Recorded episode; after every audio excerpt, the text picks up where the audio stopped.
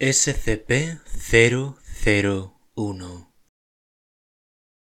Los siguientes archivos han sido clasificados alto secreto por órdenes del administrador. Aviso general 001 alfa con el fin de evitar que el conocimiento de SCP-001 se filtre, varios archivos de SCP-001 no falsos. Se han creado junto con él los verdaderos archivos, todos los expedientes relativos a la naturaleza de SCP-001 incluyendo el, los señuelos señuelos, están protegidos por un agente de eliminación memético diseñado para provocar inmediatamente un paro cardíaco a cualquier persona no autorizada que intente acceder al archivo. La revelación de la, las, verdadera, verdaderas, naturaleza, naturalezas de SCP-001 para el público en general es casual de ejecución, salvo la estipulación en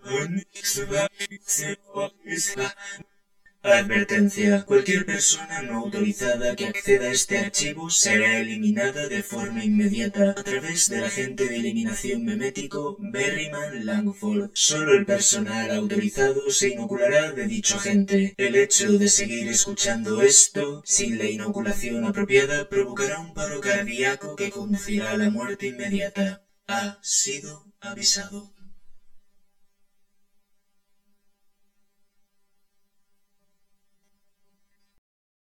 Agente de eliminación memético activado. Constantes vitales confirmadas. Removiendo enclaves de seguridad. Bienvenido, personal autorizado. Por favor, seleccione el archivo deseado. Nombre en clave Jonathan Ball. Fajo de papeles. Propuesta de Jonathan Ball.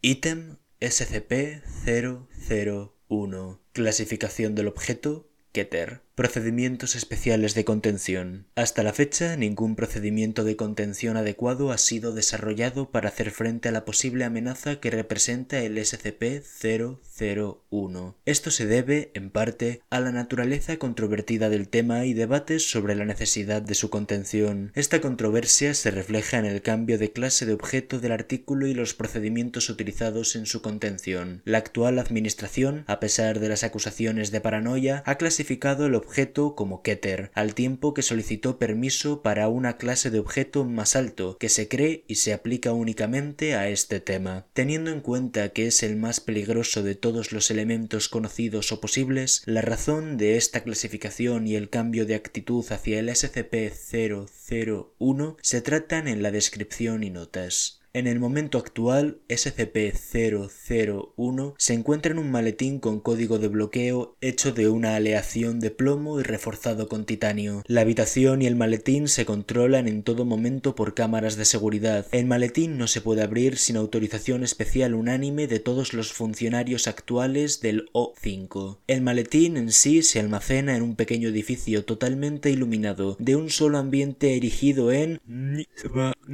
personal de la clase clase se ubica para proteger el ambiente, pero no pueden entrar sin el mencionado acuerdo de los oficiales O5, bajo amenaza de ejecución militar. Este edificio, fuera de las instalaciones, existe con el único propósito de albergar SCP-001 y está preparado para su detonación en una situación de emergencia. Es la opinión de la actual administración que SCP-001 representa la mayor amenaza a la seguridad nacional y mundial que saben que existen. Sin embargo, debido a las circunstancias especiales con respecto a su modo de funcionamiento, una mayor investigación sobre el tema no está permitida, a pesar de su promoción en el pasado, cuando el SCP-001 se encuentra en condiciones mínimas de seguridad.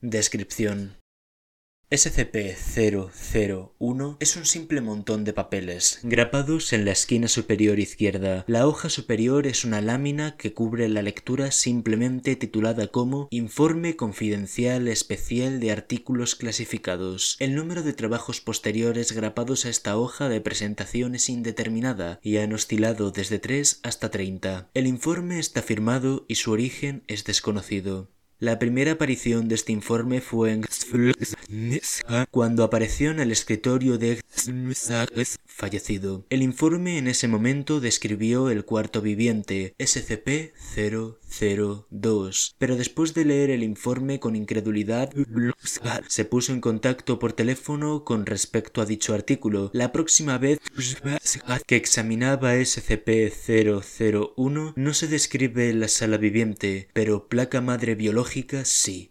SCP 003. Cierra inmediatamente SCP-001 pensando que era un informe diferente y buscó el informe original, el SCP-002. Al no encontrarlo, volvió a abrir SCP-001 y esta vez no describe a SCP-003, pero describe las 12 llaves oxidadas y la puerta